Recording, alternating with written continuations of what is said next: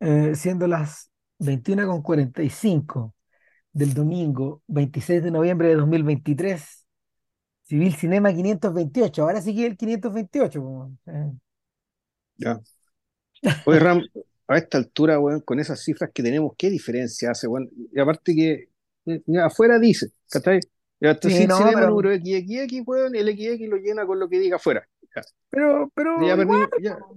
ya perdimos la cuenta, ya, en fin, lo da lo mismo. Y eh, bueno, el- este podcast de hoy día yo creo que cabe en, en el fondo cabe en, en- en dos, dos categorías, ¿ya? O dos subsecciones que A tiene ver. este distinguido podcast. El Ah, primero, naturalmente, es Tirando la cadena, porque en realidad de la película que hablaremos hoy, el de, de Texas Chainsaw Massacre, conocida aquí en español, como, aquí en, en Chile, Argentina, Uruguay, el Cono Sur se llamó El Loco de la Motosierra, pero en España, en sí. México tuvo otros nombres, otras traducciones.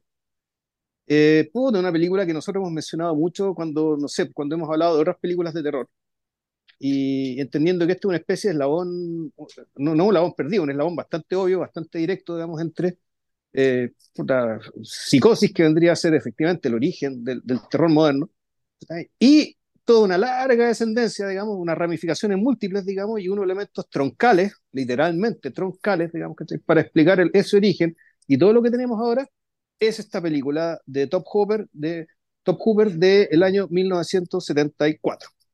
Ya, Mm, entonces, esto es tirando la cadena. ¿ya? Aquí, vamos a decir, eh, aquí finalmente vamos a hablar de una película que hemos aludido bastante y que siempre tenemos en la cabeza digamos, a la hora de, de hablar de este género en particular. Y la otra sección donde esta película califica es, bueno, oportunismo político de la peor calaña ¡Ah! que, que hemos tenido básicamente cuando puta, en la política ganan estos sapos culiados del ultraderechista. Lo hicimos con Trump, lo hicimos con, con Bolsonaro. Y, y puta, elegimos básicamente, nos anclamos de la traducción al Colo Sur del loco de la motosierra.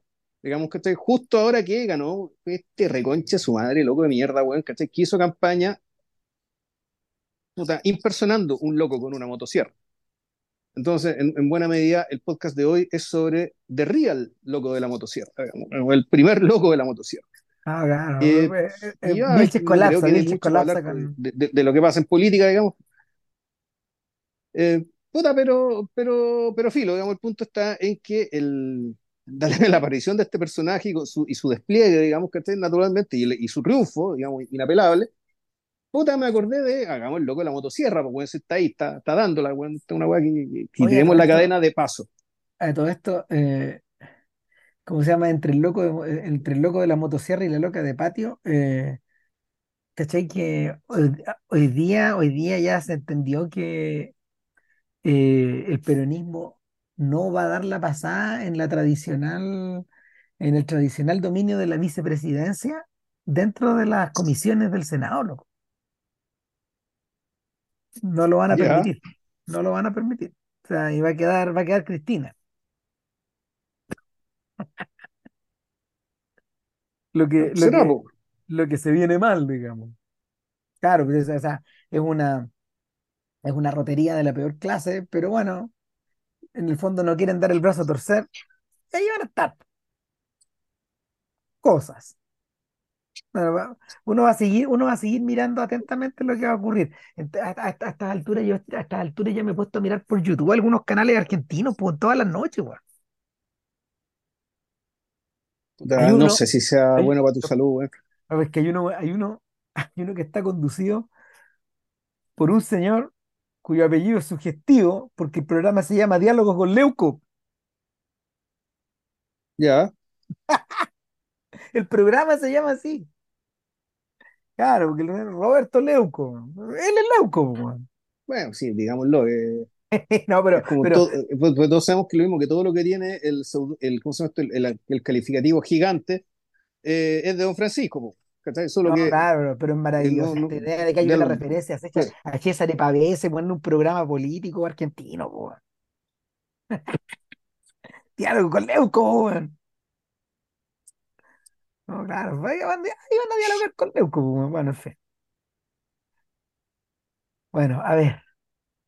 Ahí, eh, yo, yo iría también, in- i- i- instalaría un bemol acá, y es que este podcast tiene una deuda con el terror a lo largo de todos los años, así como tiene una deuda con el cine español, por ejemplo, así como tiene también una deuda con el cine japonés, nadie es perfecto.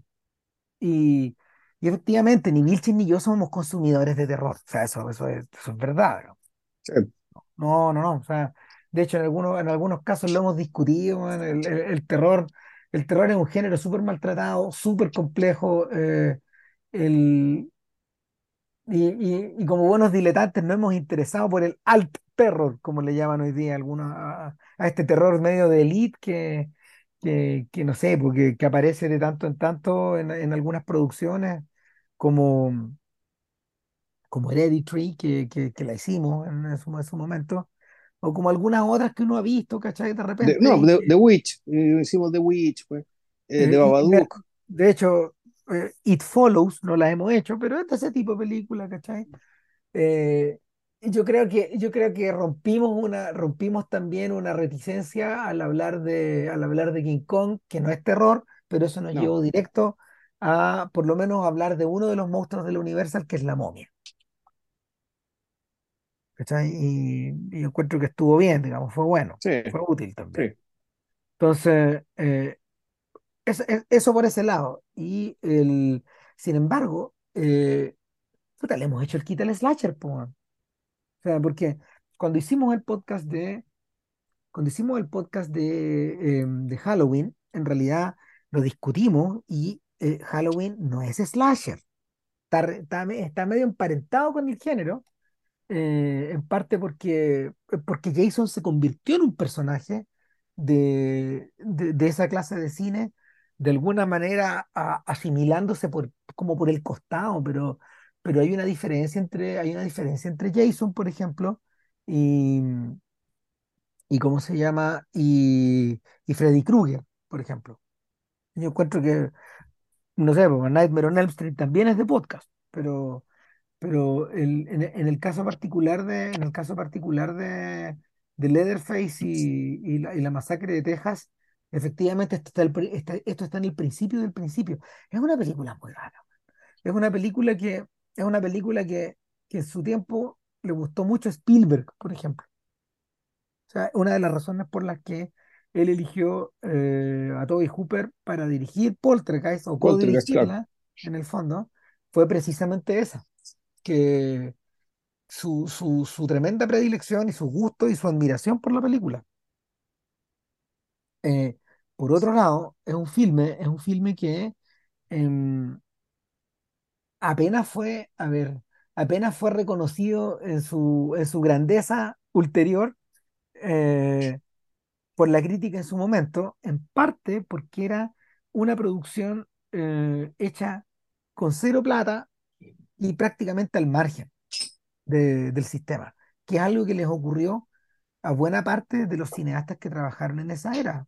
Lo, vimos en el podcast de eh, Carpenter. Halloween esencialmente es una producción, eh, es una producción eh, totalmente independiente, avalada solo por él, en el fondo, y eso, bueno, eso cimentó también, eso cimentó también la seguridad económica, por ejemplo, para Carpenter por el resto de su vida, de hecho.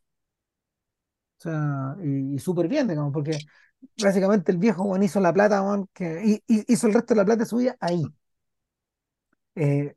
En circunstancias de que, claro, los, los filmes, los filmes inmediatamente anteriores también habían, también habían sido producidos un poco en esa, tie- en esa tierra de nadie.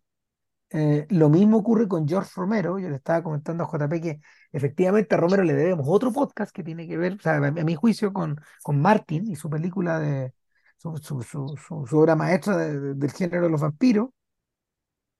Pero claro, Romero también, también eh, em- las emprendió por sí mismo con La Noche de los Muertos eh, a finales de la década anterior, una directa antecesora de esta película.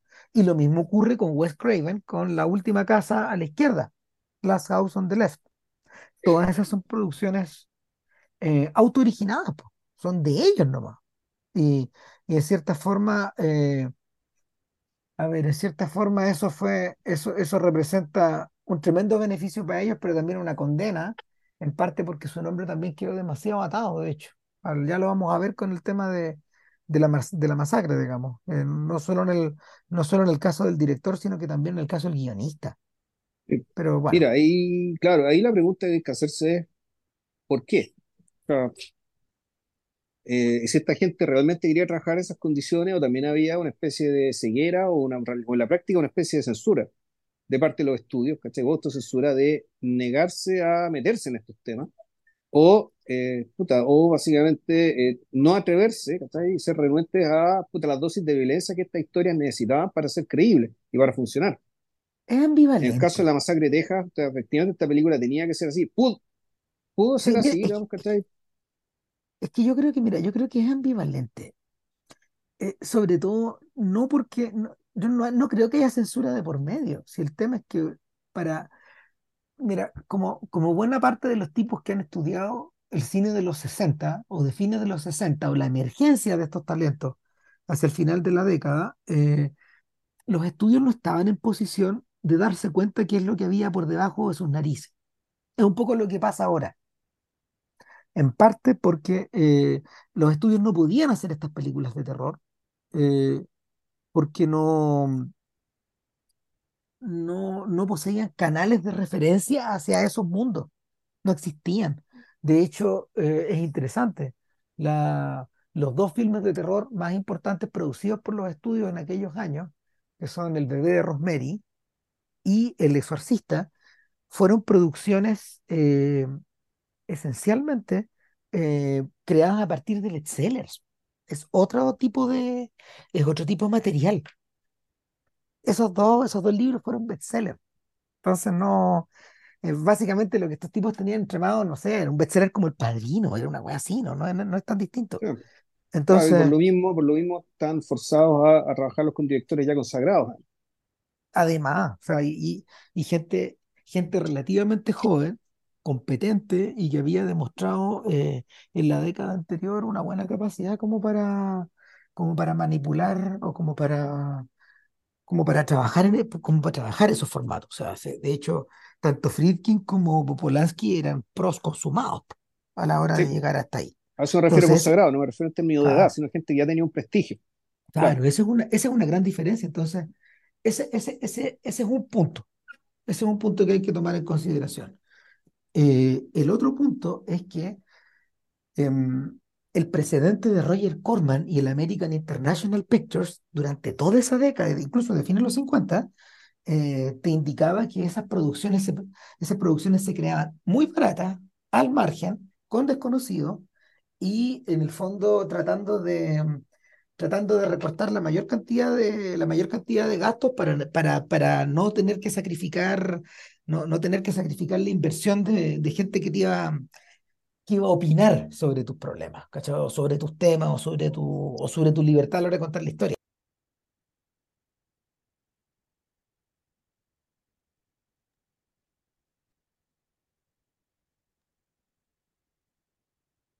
Entonces, ese es el escenario en el que están estos tipos trabajando, un poco, un poco abandonados a la vera de Dios. Además que eh, uno se podría preguntar, ¿qué pasó que a Roger Corman no le interesaron estas películas o producir estas películas?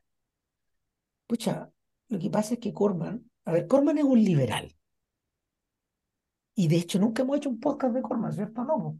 no, Bueno, Corman es un liberal y, y efectivamente a Corman, Corman tiene una línea en su filmografía, tanto de director como productor, que ataca esos temas liberales, ¿cachai? Racismo, eh, machismo, em, belicismo, en fin, derechos civiles, eh, la emergencia, la emergencia de una nueva juventud, etcétera. Claro, lo que hacía Corman era de alguna forma vincular esas inquietudes con, con argumentos que em, iban a meter cabros jóvenes a los cines, ¿cachai? O sea, jóvenes motoqueros, puta, que, que, que son anarquistas, o eh, locos que trafican droga, pero que al mismo tiempo escuchan la música, eh, esc- escuchan la música de la época. Eh, y cuando, cuando el terror, cuando el terror se metía, era efectivamente por, por, eh, motivado por sus propios intereses. Es decir, eh, a Corman de verdad le gustaban las adaptaciones de, sus relecturas de, de, de, de Edgar Allan Poe, por ejemplo, y le ponía mucho color. O sea, de hecho, yo creo que si algún día hacemos un podcast de Corman tendría que ir por ahí, pero efectivamente él hacía esas adaptaciones un poco en la línea de lo que estaba haciendo la Hammer al otro lado del océano. Y, y no son, eh, no son eh, trabajos o adaptaciones o versiones o materiales que efectivamente estén lidiando con lo político. Para eso Corman tenía otra, tenía, ¿cómo se llama? Otra variante en su empresa, que era la, era la que lideraba, no sé, por lo que venía por el lado de, lo que venía por el lado de, de, las imitaciones de, de, las películas de, de, las películas de cowboys, pero arriba de las. ¿cachai? Ese es el mundo.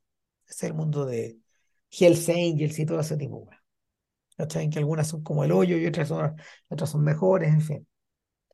Eh, pero, pero ese es como el cuadro del terror. Entonces lo que aparece, lo que aparece con Romero desde la independencia absoluta y que luego se reafirma con Craven en el 72 y con Hooper en el 74 eh, y con, y con, y con Carpenter finalmente en el 78 eh, es la aparición de otro, es la aparición de otro tipo de sensibilidad.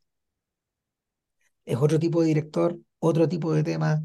eh, la conexión, la conexión, eh, como bien dijiste al principio, el lazo, el, el tejido conectivo está en directa, en directa relación con, con las furias despertadas por, por Hitchcock en Psicosis.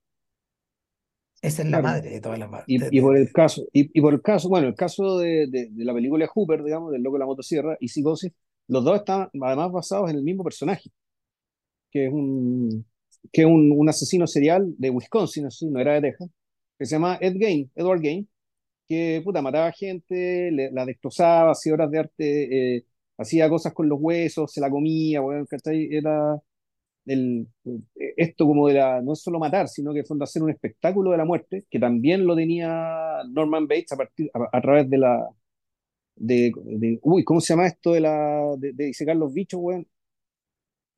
La taxidermia.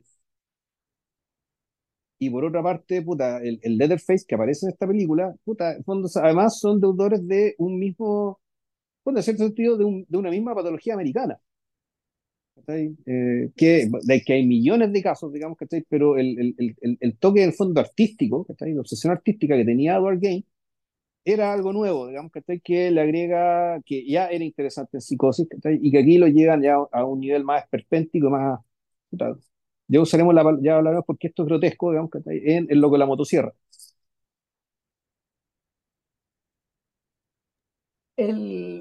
en cierta forma, en cierta forma, el, el terror, el terror gringo aquí aparece un poco me- medio vinculado a lo que, a lo que alguna vez conversamos a propósito de Edgar Ulmer y Detour, es decir, Poverty Row, producciones clase Z, que, que mm, eran unas especies de chinches que, que crecían o de rémoras que aparecían ahí en, en la, en la programación de algunas salas de cine, una vez que eh, ciertos niveles de censura se levantaron a finales de los 60 y podíais ver correr la sangre o la gente pilucha, en fin.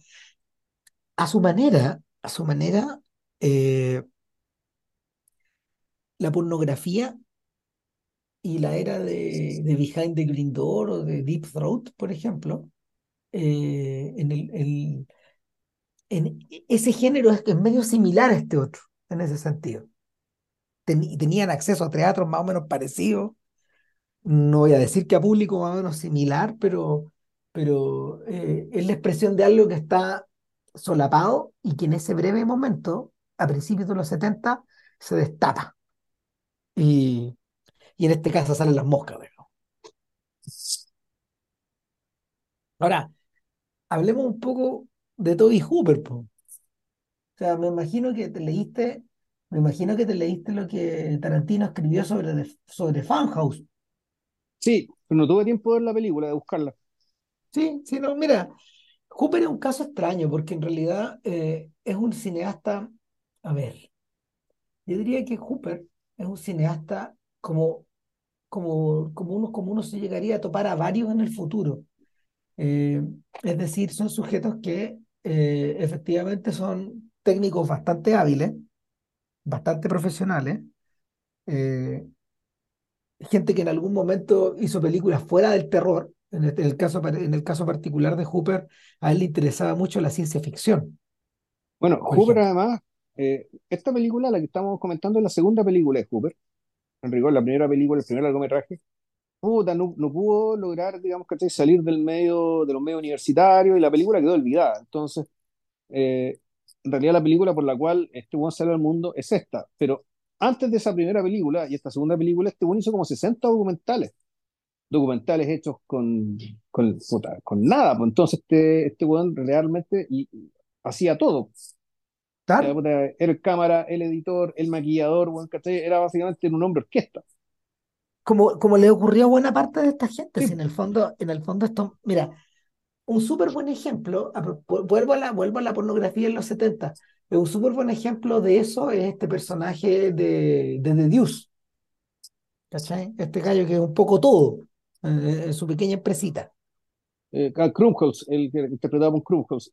Exactamente, o sea, Ya. son, son, son tipos que, son tipos que atraviesan todo el proceso y que de alguna manera, no sé, pues se expresan en este, en este mundo. Hay varios de esos. Yo creo que, yo creo que en estricto rigor el más inteligente y el más destacado de todos siempre fue Joe Dante, de que, de que sí hablamos en su momento.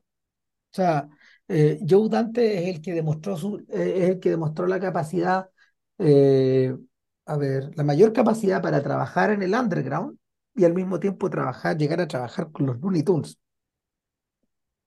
Entonces, el, eran pros consumados. O hay muchos casos, hay muchos casos al respecto. Pero, pero claro, Hooper estuvo siempre vinculado, tu- tuvo siempre más vinculado como a, como a este lado, como a este lado del espectro. ¿Sabes qué estaba pensando en- entre medio? Entre medio me acordé de, de Vanishing Point, por ejemplo, que nosotros tampoco nos hemos, nunca nos, no- también tenemos una, también tenemos una deuda con, con las películas de auto, ¿cachai? Que es un, pequeño subgénero, ¿cachai? Que, que no sé, pues a Tarantino Tarantino tanto le interesó que hizo, que hizo una película efectivamente sobre el tema. ¿cachai? Que a ti no te gusta nada, Death Proof, pero a mí me gusta mucho. Y claro, él estaba pensando en Dirty Mary, Crazy Larry o, o Vanishing Point, que también, que, y, y, y que de alguna manera están, están como hermanados con Duel también. Y con este, y, y, finalmente, claro, quien hizo, quien hizo la película de autos definitiva de, de- de- del medio, a ver, del medio, de- de- del, del medio comercial fue el propio Carpenter, cuando hizo Christine, cuando adaptó el libro de, cuando adaptó el De libro Stephen de King, ¿no? Stephen King, claro. Entonces, efectivamente, efectivamente son, son, son brazos que se van acercando y se van separando. Eh, en el, en el caso de, en el caso de Hooper, yo creo que efectivamente estaba, estaba, no sé si pretendía hacer una película de terror, terror, ¿cachai? Cuando uno, cuando- o sea, viendo la película, viendo la película, a pesar de ser considerado uno de los primeros slasher, eh, en realidad eh, pasan como 40 minutos sin que muera nadie al principio. Y eso es contra las reglas del slasher. No, y Pero, lo pero, otro, y pero además, por no otro eso, lado, sino y, que, pero por otro lado impone alguna. y no solo eso, sino que además pasa eso, y todas las, casi todas las muertes se producen juntas, además. Entonces, después termina la última media hora, Exacto. también devenía en otra cosa. Entonces, la, la dosificación, digamos, estándar de ya cada cuántos minutos hay que fijarse a alguien, ¿cachai? Aquí, esto- aquí no se respeta. Aquí lo que tiene Slasher, esto va por otra parte. Ahora, a ver, eh, la película comienza, la película comienza con una, con una, con un cartel donde se declara de alguna manera la ligación de esto con, con una historia real. Claro, o sea, como Eh, la. Y, y eso es parte del, esto es parte del marketing, digamos, esto fue una decisión que tomaron, que tomó Hooper, eh, y que, claro, uno se acuerda de inmediato, digamos, del, del, del, bo- del bosque de Blair, de la bruja de Blair, ponte tú, todo el rato, todo el rato, cuyo, claro. cuyo, cuyo gran éxito en realidad es hacer creíble eso. ¿cachai? En el La versión de. postmoderna Exacto. ¿cachai? En el de fondo un, ya, de eh, un- de artefacto que ya era postmoderno. claro. O sea, en el fondo el, el- el truco este de, de convertir la película en un metraje engaño. O sea, en un, en un metraje que no era. Es llevar, es llevar esa premisa, digamos, que está ya al paroxismo para que tú creas que todo lo que estás viendo es real. ¿Cachai? Aquí no, aquí lo hicieron, eh, de- de- aquí lo hicieron, digamos, ¿cachai? Un poco anclándose en, la, en, la, en los asesinatos de Edward Gain, digamos, que ya mencionamos. ¿cachai? Pero claro, la weá parte con este, par- parte con este cartón. Y parte bien inquietantemente con este noticiario, ¿cachai? Y las toma en el cementerio, digamos, ¿cachai? Con estas esculturas, estas con, con, con, con cadáveres de, de, de tumbas profanadas. Ahora, eso es tributario de La Noche de los Muertos Vivos, porque también parte en un cementerio. Ya, ahí no me acordaba de eso. Sí, sí, parte exactamente igual, claro, con la única diferencia es que vienen las noticias y de alguna manera la gente está, la gente está un poco conmovida de, de esta, mm, eh, de esta desecración, de alguna forma, o por lo menos los medios aparecen conmovidos. Y yo también me acordé que eh, Spielberg había, había mm, conseguido un efecto similar eh, respecto de- del, momento en que los medios se apoderan de la historia de Goldie Hawn cuando empieza a huir en The Sugarland Express, cuando se rapta a su propio hijo de, la casa de sus padres adoptivos. Y, efectivamente eh, se convierte también en una materia como de interés local y, estatal, finalmente. Acá es local porque, porque claro, están aparecen, aparecen estas creaciones, estas estatuas arriba de otras, de, con muertos reales. Mm,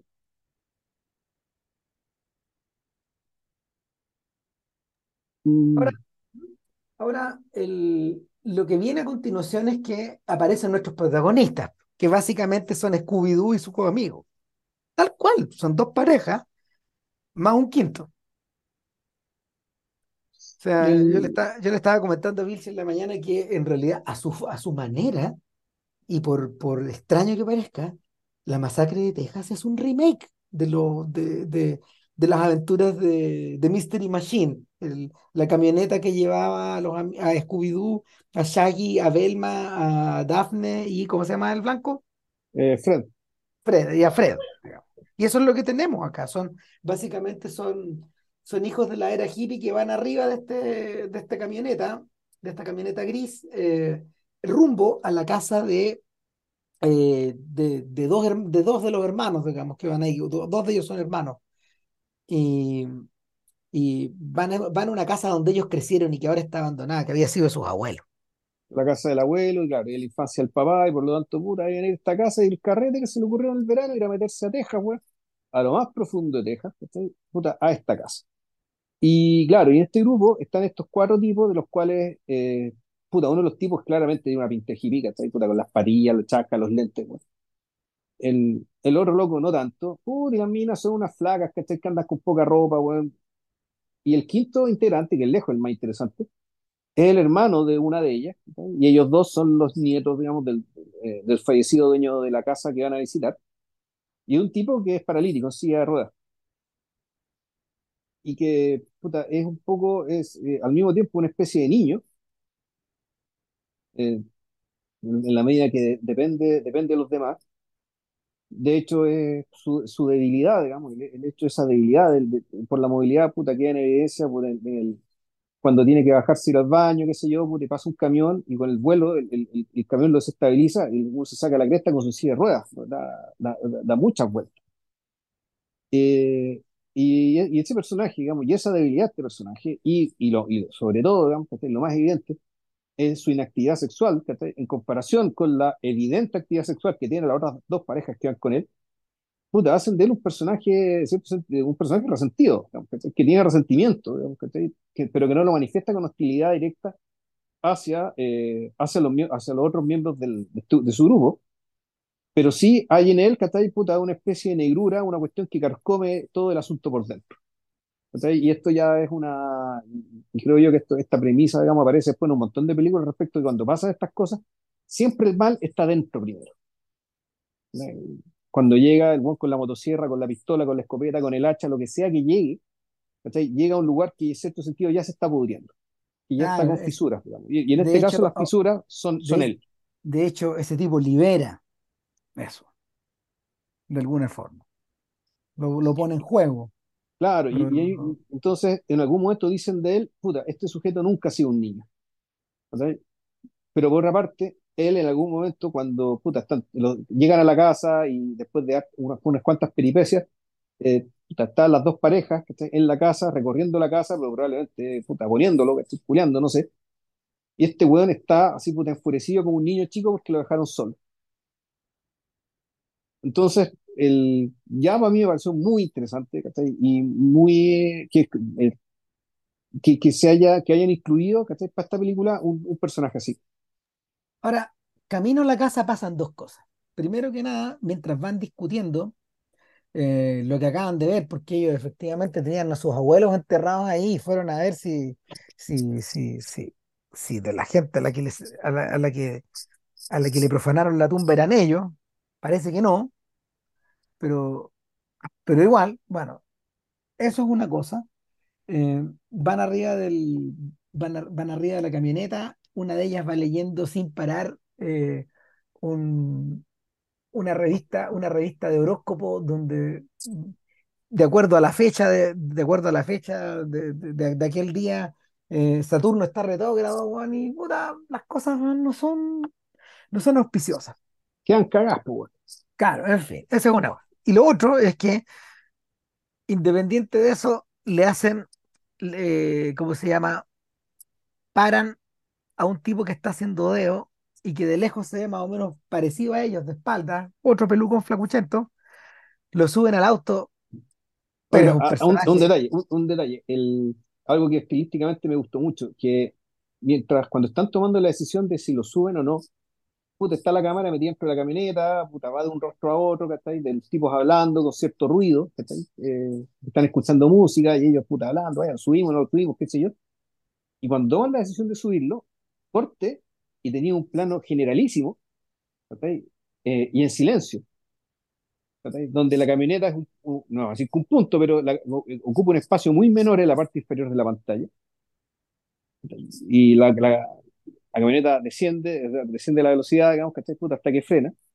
Y el tipo que está subiendo, puta, es una especie de monigote que salta y se mueve, corre, weón, ¿cachai? Pero me gustó mucho ese detalle, ¿cachai? Esto de que eh, el insertar, ¿cachai? Este como minuto de silencio, ¿cachai? Y con, con este plano completamente general, ¿cachai? Eh, eh, puta, cuando, no sé, o sea, bueno, perfectamente pudieron haber hecho, haber mantenido siempre la cámara adentro, Puta, es que es la decisión de un cineasta, Y, y me parece que no es gratuita esta decisión. Es la decisión de un cineasta, si por eso esta Es la película decisión de un cineasta que entiende que aquí, que aquí se produce un cambio de algo, claro, y que aquí se produce un cambio, ¿cachai? De que lo que viene a continuación ya es otra cosa. Claro. Entonces, el, el tipo que se sube está directamente sacado de Deliverance, po. Puta, Ojos de, claro, pelo largo, ojos desorbitados, una mancha roja que le atraviesa to- el- to- toda la mitad derecha de la cara. Claro, que, que, que, que es como de nacimiento, eh, eh, y una, una obsesión con las cortaplumas, no, no, no, o sea, más encima que le raja con, con, un, con un, con una, con una navaja de barbero, le raja, weón, el brazo, weón, a este pobre cabro, weón, al inválido, eh, al, al inválido, claro. Y entre medio hay una claro, conversación que tiene mucho sentido para lo que viene que ver con la trama, que es con, que se refiere al, al negocio de los mataderos. Al negocio de la van carne, el pasando por el lado de uno. Entonces él dice, miren para allá, oye, ¿y ese olor tan raro? No, ese olor son las vacas, weón. Yo trabajaba ahí. es el matadero y, y decían, bueno, y, y, Mi y papá, la- mi y la- abuelo trabajaron ahí. claro, y cómo se las mataba, puta, se las mataba con tres, cuatro tornillos, ¿cachai? Con, perdón, cuatro golpes de martillo, pero Y no resulta que morían al ahora, tiro. claro, y no morían al tiro, puta, era muy doloroso. Entonces ahora el gordito decía, el gordito dice, no, ahora las matan con una pistola de, de comprimido y, y hacía como el sonido, hacía un sonido, claro, y, estaba medio obsesionado con el sonido y, el- la imagen de, de, de- de cómo podrían matar a estas vacas con esta pistola de aire comprimido, con, una, con un nivel de reiteración que también es propiamente un niño, de un niño obsesionado con, la- de estos niños obsesionados con la muerte. Eh, y claro, se arma la conversa con, con el, con el, con el, con el, mochilero, digamos, tipo que está haciendo dedo, que le dice, no, pero en realidad sigue siendo mejor matarlas a- a- con martillo. O sea, porque no, no, porque no Y llega la necesariamente conversación, llega a ese nivel de al punto una. en que la, claro, y que, que ya puta, la, la- las niñas dicen, ya saben, cambiemos, hablemos de otra cosa. Pero claro, el, el, el, punto es que lo, lo que termina ocurriendo, digamos, que es que cuando el, es que el, el sujeto les quiere vender una foto, que le saca una foto, se la quiere vender, no se la compra, el, el tipo eh, reacciona con violencia, un tipo claramente perturbado. Entonces, el, lo, lo que, lo que se anticipaba con esta gran toma general, digamos, dejando entrar el mal, digamos, ¿cachai? De nuevo, porque el mal ya está dentro, pero potenciándolo, digamos, ¿cachai? Al dejar entrar este sujeto, eh, efectivamente, puta, genera una especie de perturbación, eh, eh, una perturbación en, en- en los cinco cabros, ¿cachai? Que lo tienen que echar cagando el auto, este guante que se ponga realmente violento y los, y los hiera, porque además andan con Ya, con ya, ya hirió uno. Claro, hiere a uno, digamos, y puede matar a alguien, entonces lo echan cagando. Y entonces los tipos, eh, y ellos llegan a la gasolinera después de eso. Espérate, espérate. Este man, como tiene las manos con sangre, se las refrega en el auto y queda como una especie de garfio de, de- de- marcado ahí. Una Oye, especie ¿qué de que, de sangre, un, un grafiti de sangre inteligible. qué habrá querido decir? Dice, dice, dice, di- dice el chiquillo en la silla de ruedas. Nos, nos habrá estado echando una media maldición, ¿o ¿no? Como se pasa película. Sí, obvio. Ahora, todo esto ocurre cuando llegan a una gasolinera que no tiene gasolina, pero que tiene, eh, que tiene una, mm, un negocio como de carne, como de la barbacoa, como de asado. eh. Entonces, te- lo que lo Eh, tiene, que claro, lo tiene a la pasada. Sí, bueno, y un detalle bien importante es que en la conversa de las pistolas de aire comprimido, el tipo, el, el, el demente dice, bueno, por culpa de esas pistolas de aire comprimido, es que un montón de gente quedó sin trabajo. Eso es. Y eso es clave. En la, en la, eso es claro. Eh, una- un montón de gente quedó sin trabajo. Por ejemplo, En esta zona, toda la gente que trabajaba por acá. Claro, entonces lle- llegan a esta gasolinera y él dice, puta, vendemos barbecue y, y arriba dice, we slaughter. O sea, esto que estamos, esto que estamos vendiendo lo matamos nosotros. Exactamente.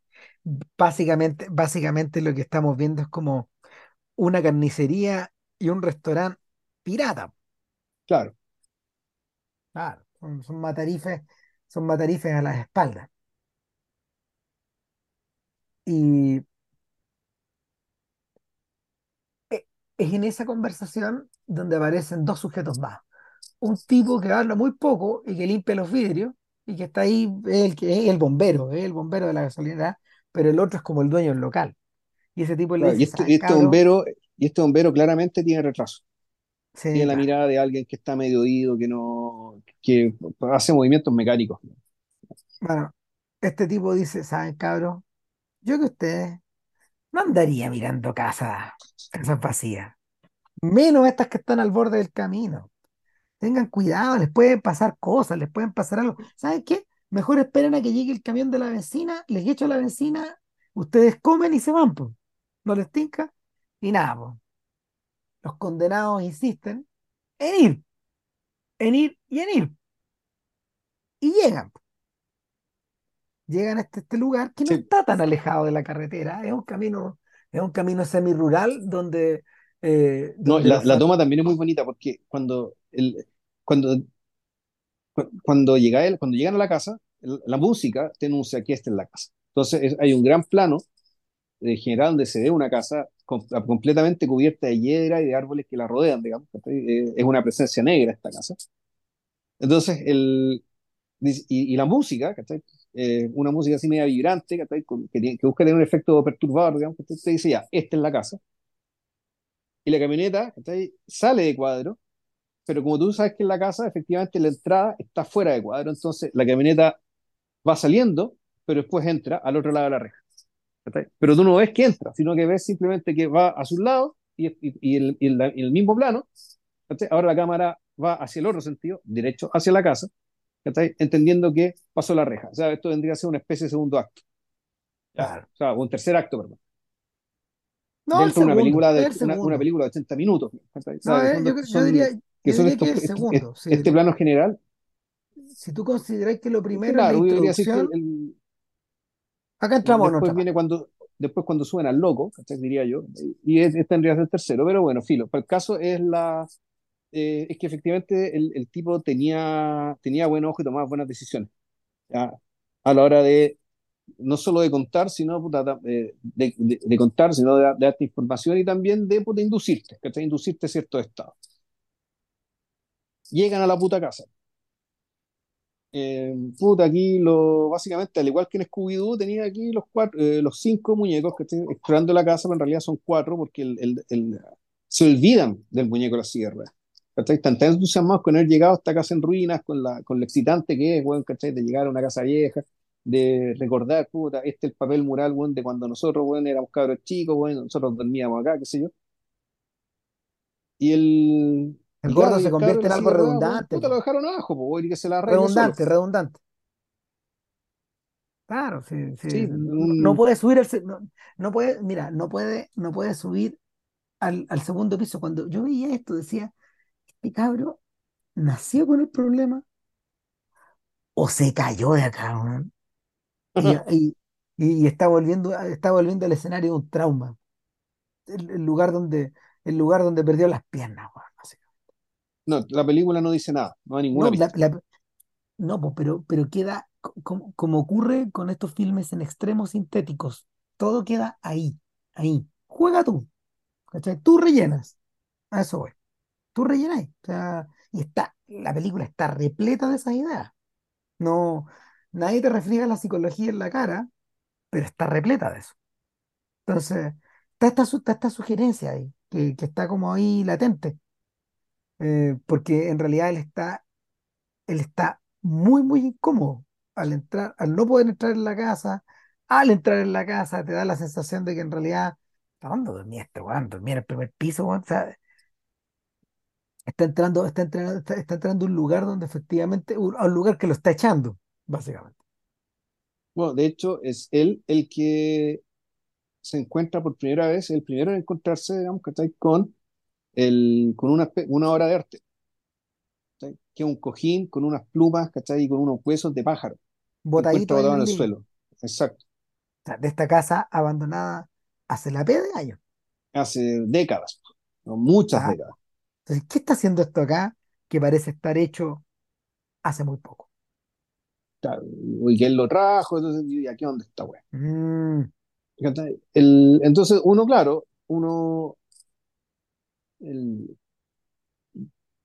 uno piensa ahí, bueno, aquí el problema está en esta casa. ¿ya? Entonces uno como espectador dice, bueno, aquí la cagada está en esta casa, algo va a pasar en esta casa. Gran idea cagó también, todo, pues, de hermano. que en el fondo una, una tremenda pista falsa. Que una tremenda pista falsa, ¿por qué? Porque lo que ocurre es que en realidad una de las parejas dice, ay, oh, me dio calor, güey. Bueno, esto es muy importante para efectos como de la, de la mitología, del, del mito que, que, que rodea esta película. Esta película fue rodada en condiciones extremas de calor. O sea, Era de extrema pobreza 30 y de extremo calor. de extremo calor, 35, 36 grados, weón, puta, los actores lo pasaron como la callampa, weón. Imagínate el pobre Leatherface, el actor que hacía Leatherface, puta, con una máscara, weón, ¿cachai? Puesta encima y trabajando mucho, mucho tiempo dentro del día porque como tenían poca plata y, para, y, y, puta, para ciertos efectos especiales y para arriendo ciertas cosas, tuvieron que comprimir mucho el rodaje en muy pocos días. Entonces, para Eh, poder filmar todo lo que tenían que filmar, tuvieron que eh, trabajar muchas horas en esos días. Y con, el con ese calor de mierda, o sea, puta, fue, fue un rodaje, puta, bien extremo. No fue necesariamente desagradable, digamos, ¿cachai? que yo sepa, ni traumático, ni violento, ni nada. Pero sí que la, el- el- eh, eh, esta, esta, esta, puta, esta sensación de malestar proveniente del calor, digamos, ¿cachai? Que, la, que en la trama también se, se hace, se hace digética. También está ocurriendo afuera, ¿ya? Con, los, con las personas que estamos viendo ahí, con quienes están detrás de las cámaras también. Entonces, bueno, como hacía tanto calor, eh, una de las parejas dice, oh, ¿sabes que me quiero bañar, weón? Puta, supuestamente había una laguna por ahí. Entonces le preguntan al gordito, se acordaron que existía el gordito, pues, weón, ¿cachai? Cuando bajaron, oye, weón, ¿dónde hay una laguna? No, no, mira, ahí, hay dos cobertizos, sigan entre medio por el camino que está entre los dos cobertizos, sigan caminando y van a llegar a la laguna. Y váyase. Entonces, entonces claro, eh, la pareja que va ahí es, es, eh, porque, a ver, porque hagamos el mapa. Está esta pareja que son amigos de los dos hermanos. Entonces está el hermano gordito con silla de ruedas, está su hermana que se llama Sally, que es la verdadera protagonista de la película, Que vendría a ser Daphne. eh, y su pololo, que es un zapote que se llama Ayer. Entonces, esos tres además venían con. Claro, y, y, y, y además venían estos dos amigos, puta, donde, puta, efectivamente, estaba la- que una era la loca que hablaba del, del horóscopo, weón, puta, Pam se llama, un personaje no muy interesante. A mí fíjate que ese- el cabro ese me caía, era más o menos sensato. ¿cachai? De todo el lote, así como el que mejor me caía era, era este bueno, el pololo de Pam, que se llamaba Kirk. Claro, Bueno, Pam y Kirk, weón, puta, parten ahí a, a buscar este, a buscar esta laguna, no encuentran ni una agua, está todo seco, ¿cachai? Y de repente se dan cuenta de que, dado que no había benzina, vieron que había un, un generador, ¿cachai? Que, de electricidad que funcionaba con un motor a gasolina. Entonces, como si estos buenos tienen un motor, un generador, deben tener gasolina. Y dado que necesitaban gasolina, puta, se metieron a, a este terreno que tenía el generador y se metieron a un, a un terreno random y encuentran una casa. Puta, eh, entonces, bueno, tocan, no pare- parece que no hay nadie. Eh, entonces, bueno, Kirk se mete a la casa, puta, a ver qué onda, para hablar con alguien, si es que, si es que, puta, para vender gasolina. Y aquí la película, aquí la maestría, pues, ¿cachai? De la nada aparece Leatherface, escucha, un gigante, enorme, muy grueso, muy gordo, con, el- con, con esta máscara, una máscara de cuero, entraba en no el pasado de peso, bueno, y se como, lo como ustedes ahí lo quieran calificar, digamos. Claro, Y claro, eh, se echa encima, se echa encima de este otro y le, for- le forra un martillazo. Y este pobre, este pobre cabro, Kirk, queda todo tembleque en el suelo, con espasmo, muriendo. Ahora, lo fascinante de la aparición de Leatherface es que, al contrario de lo que sucede con Norman Bates, por ejemplo, al contrario de lo que sucede con la madre de Norman Bates, al contrario de lo que sucede con la gran mayoría de, de los asesinos icónicos de estos filmes, no está presentado con glamour, está presentado en media res. Es como si, mira, viendo la película, viendo la película, me quedó la sensación de que están interrumpiendo a Leatherface, po, Leatherface está, está, con, está con pega, esencialmente, o sea, esa pega siniestra que la hace, pero está en su pega, está ahí como, está, está- probablemente está desollando a alguien, está, um, está, está armando una estatua aberrante Lovecraftiana, pero como que, como que está no está preocupado de que le toquen la puerta, pero como que en el fondo lo están hueveando. ¿no? Y este buen reacciona, ¡pum! mangazo al suelo y, y rapo. O sea, El único, el, A hay, mí hay, me gusta el hecho que haya sido tan intempestivo y tan aparentemente gratuito, y que además, bueno, lo bueno es que a- a- a- y casual. la, la aparición de Leatherface en esta otra casa, donde te queda claro que, claro, es como de la nada, y que además te dice, bueno, en realidad el problema está en esta casa, no en la otra. Claro. ¿Sabes que parece que no era la casa, no, no era la casa del lado, o sea, no era esta casa, era la casa del lado. Y claro, entonces, bueno, va, se lo faena, y un- el, básicamente el, el, el inspector queda completamente sorprendido con todo, digamos, con la situación misma, con el aspecto físico de este, de este gigante sin rostro, con, con, con una cara que parece ser cuero, eh, que tiene con un delantal además, si mal no recuerdo, un delantal de matarife o de Está escultor. trabajando, O- eh, efectivamente, exacto, está, está su pega. está haciendo su pega. Entonces, puta, eh, aquí tenemos suspenso a la Hitchcock, a la Hitchcock también, porque el Pam, su polola, está esperando afuera, no sabe nada de esto. Está en un columpio y este buen no sale, y no sale, y no sale, y dice, pucha, este buen, ¿por qué no sale? Lo llama, Ah, eh, y va a entrar. Y esto es un peso de la Hitchcock, es decir, como, puta, como la bomba que está, la, la bomba que está debajo de la mesa. Nosotros sabemos que está la bomba bajo la mesa, pero ella no. Es un poco lo que le ocurre a Martin Balsam Eh, puta, en, entonces en, ella en entra, Psicosis, pues cuando llega a la casa, ¿te acordás que a sí, po, Martin Balsam le pasa eso? Cuando llega a la casa, sí, po. eh, empieza a subir por la escalera y aparece la mamá, mangazo, golpe en la cabeza, caemos por la, caemos por la escalera, se acabó Martin Balsam. Pe- Pero la diferencia es que antes de que a este personaje le ocurra, a través de sus ojos nosotros entendemos quién es realmente Leatherface y qué es lo que hace. Porque con, con Kirk no pudimos ver eso. Nosotros pudimos No, ver lo que, lo que pudimos ver, el, el entorno que había creado Leatherface o- y las, las demás personas que después nos vamos a enterar que viven con él, lo vemos a través de, de sus ojos. Puta, hay una escena, y una escena, eh, puta, no sé, no sé si maravillosa, por decirlo de alguna manera, pero eh, eh, eh, es algo que no había visto nunca, digamos, porque siendo, bueno, eh, nosotros tampoco vemos tanto terror, digamos, pero eh, él usa muy bien el abrir y cerrar la cámara digamos, para mostrar aquello que por una parte si lo ves de cerca. Se ve grotesco, se ve espantoso, se ve horrible, pero si abres la cámara, puta, aquí hay una concepción de belleza, de arte y de simetría. Eh, el fondo es que efectivamente aquí tenía un artista, ¿ah? solo que, su, solo que su, sus materiales, digamos, son un poco inusuales. Ah, Y el- el- yo creo que, yo creo que la, la, a ver, la pro- aparte de, aparte de pisar en los, en los callos de Hitchcock durante un rato, que es que algo que se puede esperar, porque, porque sobre materiales similares, en particular sobre los pájaros, Romero había armado sus muertos vivos. Eh, en este caso, en este caso, en realidad el verdadero aporte está acá. Eh, la provocación es como decir abiertamente, loco, este tipo efectivamente es un artista. Está trabajando Leatherface, está en su pega. Chan. claro, eh, pero a mí lo que me gusta es que, por una parte, es un artista, pero para los personajes que están fuera, meterse ahí, en el fondo, es meterse en la locura. El Kirk no alcanza a hacer eso porque lo matan de inmediato. Pam, efectivamente, sí se mete aquí. ¿cachai? Eh, el, y el hecho de meterse es un poco meterse, es sumergirse en un mundo, en, en- en un mundo que completamente tiene otras reglas. Y como vamos a ver después, toda la media hora final se trata de la inmersión de Sally, ¿cachai? En este mundo. ¿cachai? La inmersión con todo, claro. con todo lo que significa.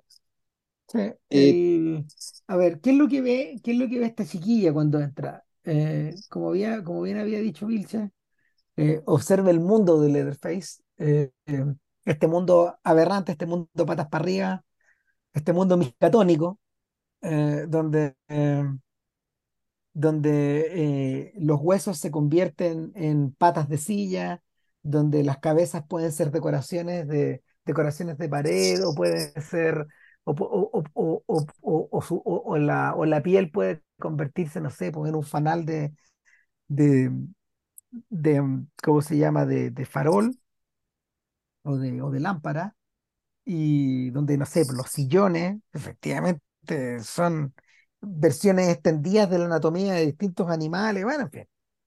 Eh, hay varios casos, hay varios casos documentados de artistas eh, que John Berger denominaba artistas primigenios o artistas primitivos, de acuerdo con al, al lenguaje que él, que él, eh, que él imponía en ese libro On Looking, mirar.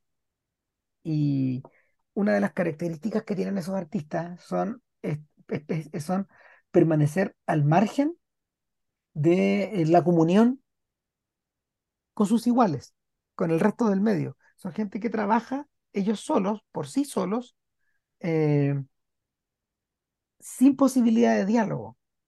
Hay varios, hay varias expresiones al, al respecto. Probablemente la más monumental de todas es la Watts Tower, que, que queda en el barrio de Watts, en Estados Unidos.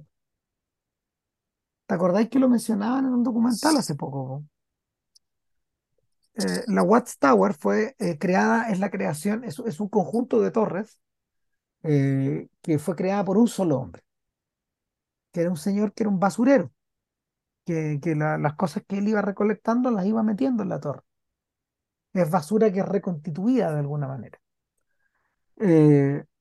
No son expresión de nada, salvo de la imaginación infinita de este tipo que a lo largo de las décadas fue levantando esta suerte como de fortaleza. Eh, me acuerdo que en ese programa de Replay, Believe It or Not, había varios ejemplos de estos sujetos.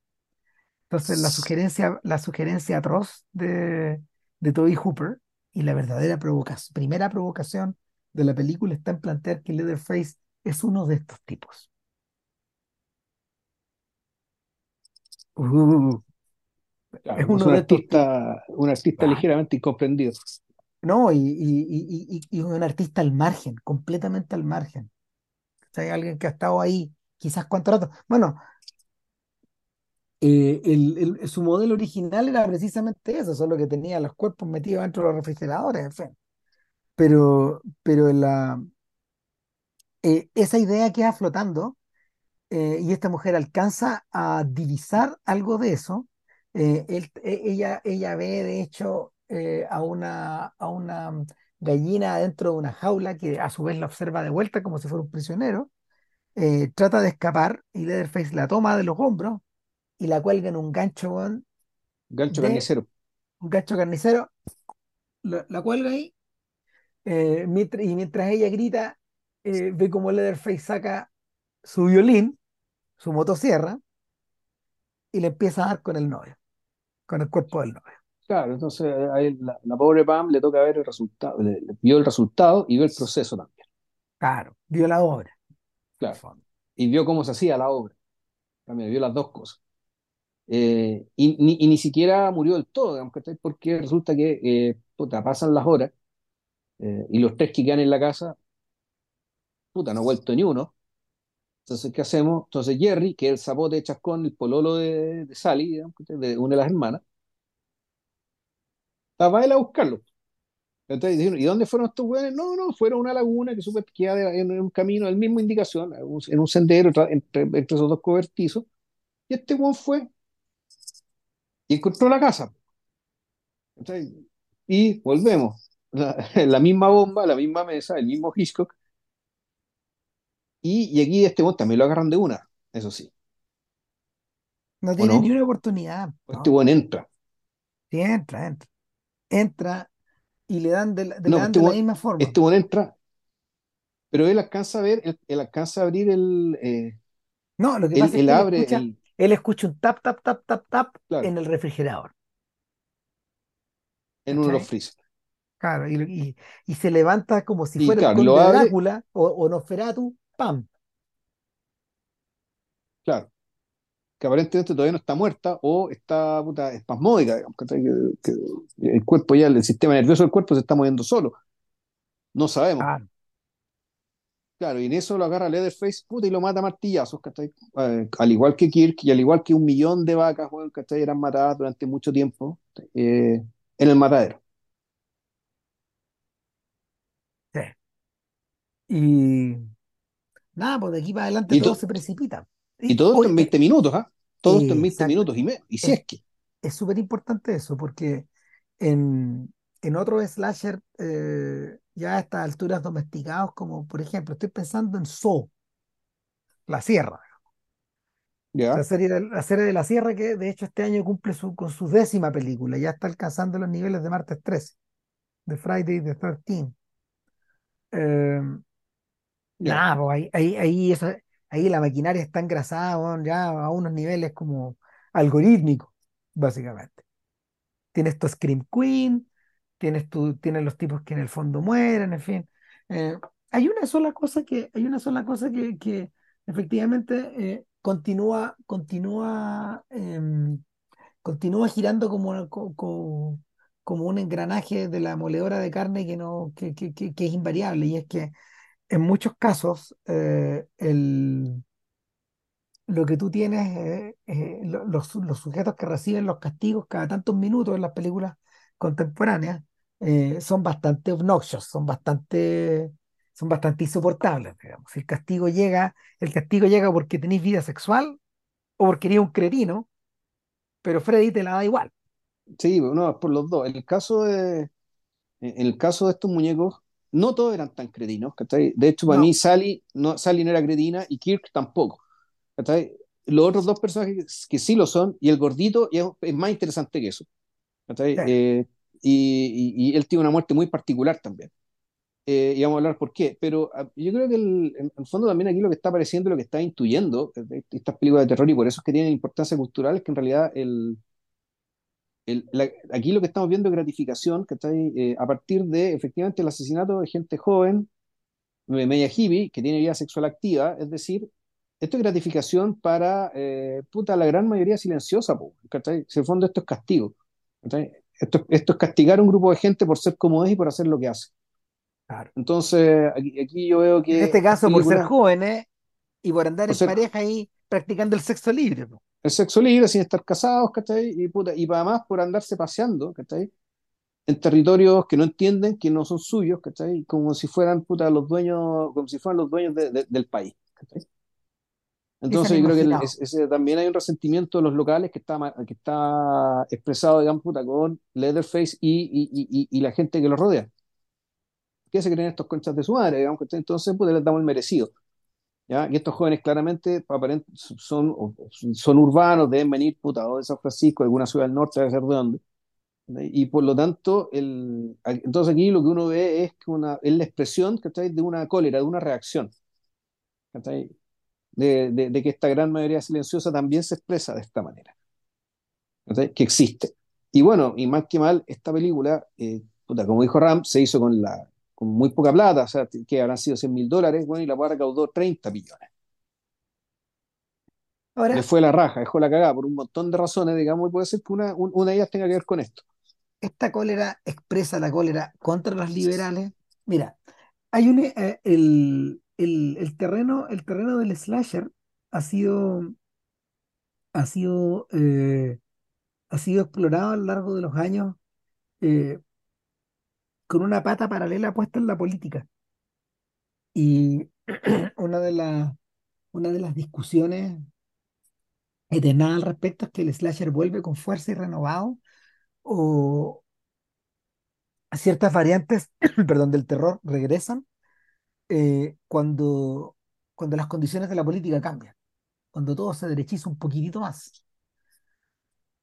Y entre medio me acabo de acordar, porque cuando, cuando, cuando, cuando Oliver Stone, después de escribir varios guiones, por fin tiene una posibilidad de dirigir algo que él pueda haber escrito, adivina qué hace.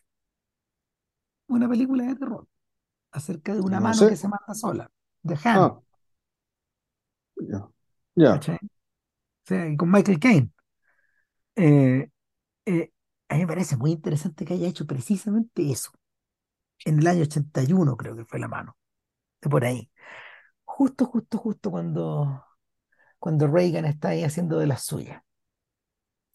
Eh, algo, algo le parece, algo parece haberle indicado en la guata a Stone que ese era el género que, con el que tenía que, con el que tenía que de alguna manera dialogar o comentar, en fin. Él ya había trabajado un poco en ese sentido, si no me equivoco, al haber hecho el guion de Magic. No sé si tuviste Magic. No. de que es la historia, es la, es la clásica historia donde, del mono, de- del mono del ventrílocuo que se empieza a mandar solo, ¿cachai? O sea, y esa, esa película es como del año, espérate, sí. Ah, No, no, ese, ese, ese, ese, ese guion es de William Goldman, no, no es de Stone, pero, pero, pero está un poco en esa misma dirección también, eh, en esta dirección de estas cosas que se salen fuera de control. Es uno de los antecesores de Chucky, ponte tú. Ya. Bueno, en fin.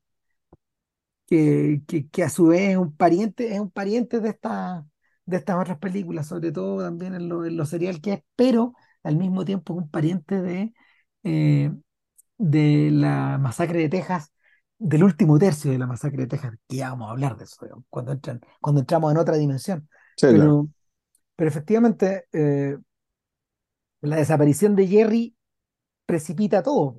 Quedan los dos O- hermanos, de alguna Quedan los dos hermanos que, por lo demás, también eh, tienen una larga discusión respecto a qué hacer.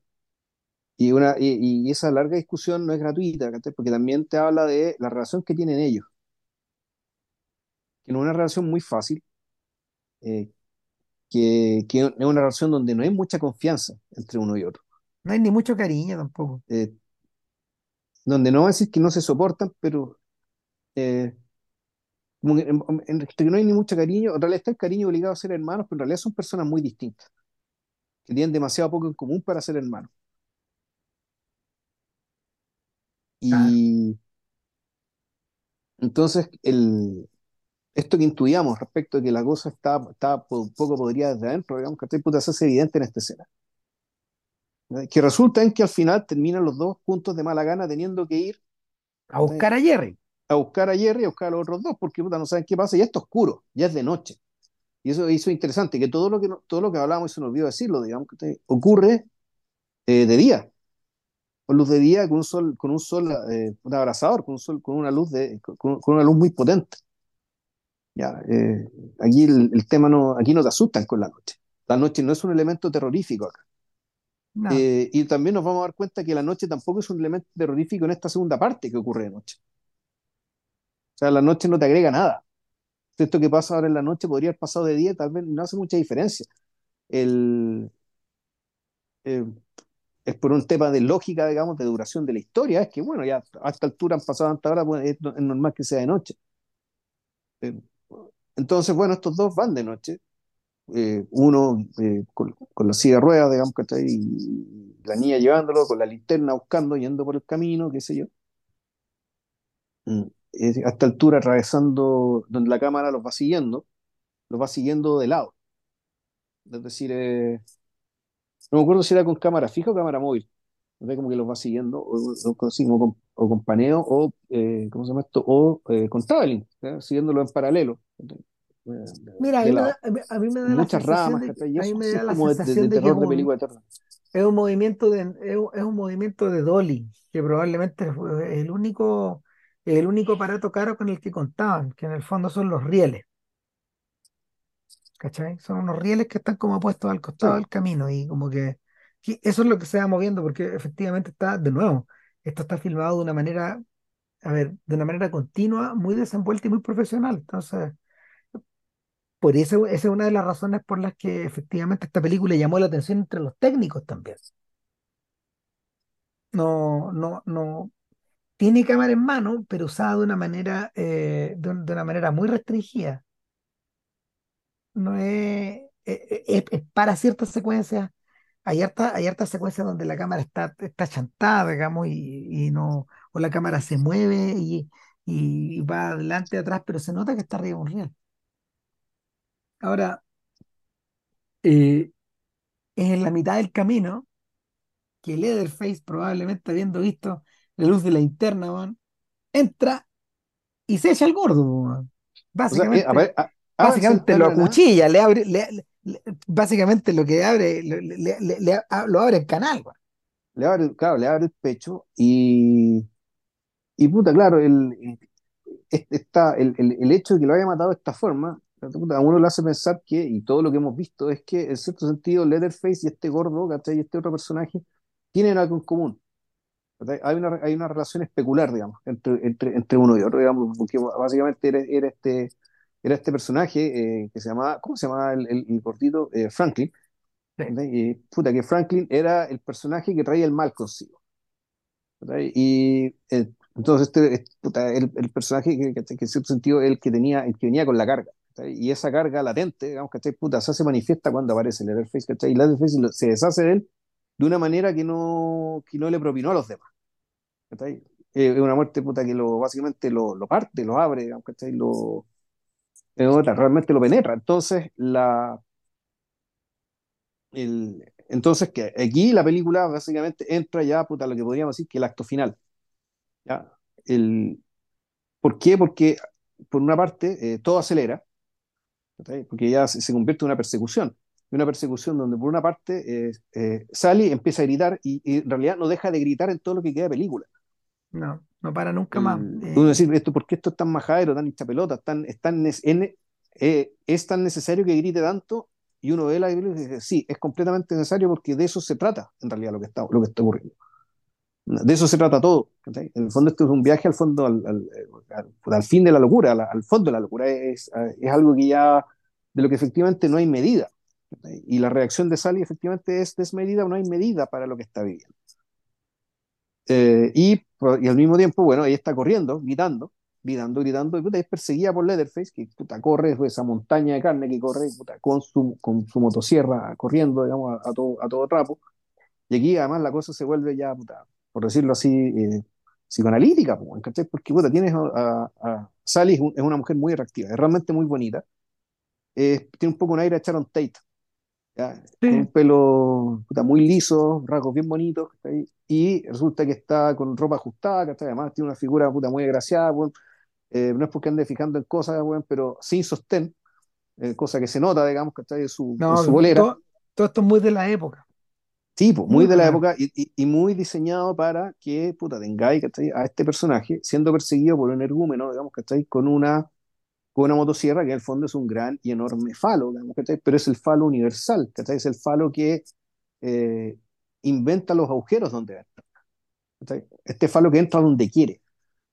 eh, y que además puta, no tiene rostro, o tiene un rostro de cuero, es decir, es indistinguible, es, no tiene identidad. ¿cachai?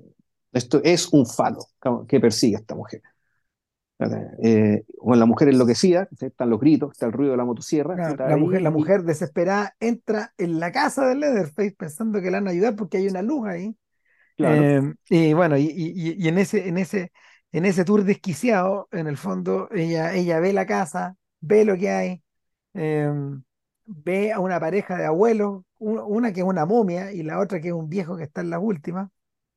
Eh, es Uh, prácticamente, es prácticamente un vegetal. claro. Eh, El, en todo entra caso, el, el- el efecto, el, efecto, el efecto del viejo igual es medio rucho, hay que trucho, decirlo. trucho, trucho, ¿no? Sí, completamente ya. rucho. Porque Es la- que en cambio, la, la vieja, la vieja momia, esa weá está bien. Que tú decís, ya, esta que weá se puede sí, decir. es que es trucho por lo que viene después. En el fondo, la película empieza a acelerar. Y, y- y ahí es donde, ahí es O sea, donde va hacia adelante y hacia abajo. claro. Siempre hacia abajo. O sea, es, que, es que, a ver, ¿te acordás que hemos discutido la regla de Hitchcock? Porque él dice, el problema es que cuando tu película se acerca al final y acelera, tienes que entrar a manejar, a, manejar la tensión y la credibilidad. Y la idea es que puedas salir, salirte con la tuya sin que la credibilidad se vea afectada. Y a, a menos que, a menos que empiece a ocurrir otra cosa. Y, y lo que empieza a ocurrir es que en este, en este, en este enorme desmadre, donde ella termina, donde ella termina saltando desde el segundo piso no, pero es que hay que la. contar, hay, hay que contar todo lo demás, porque Espera, eh, espera, el- espera un poco, espera un poco. es que, es que, es que ella eh, salta dos veces, pues. eh, sí, Es pues, que pero, salta dos veces, sí, po.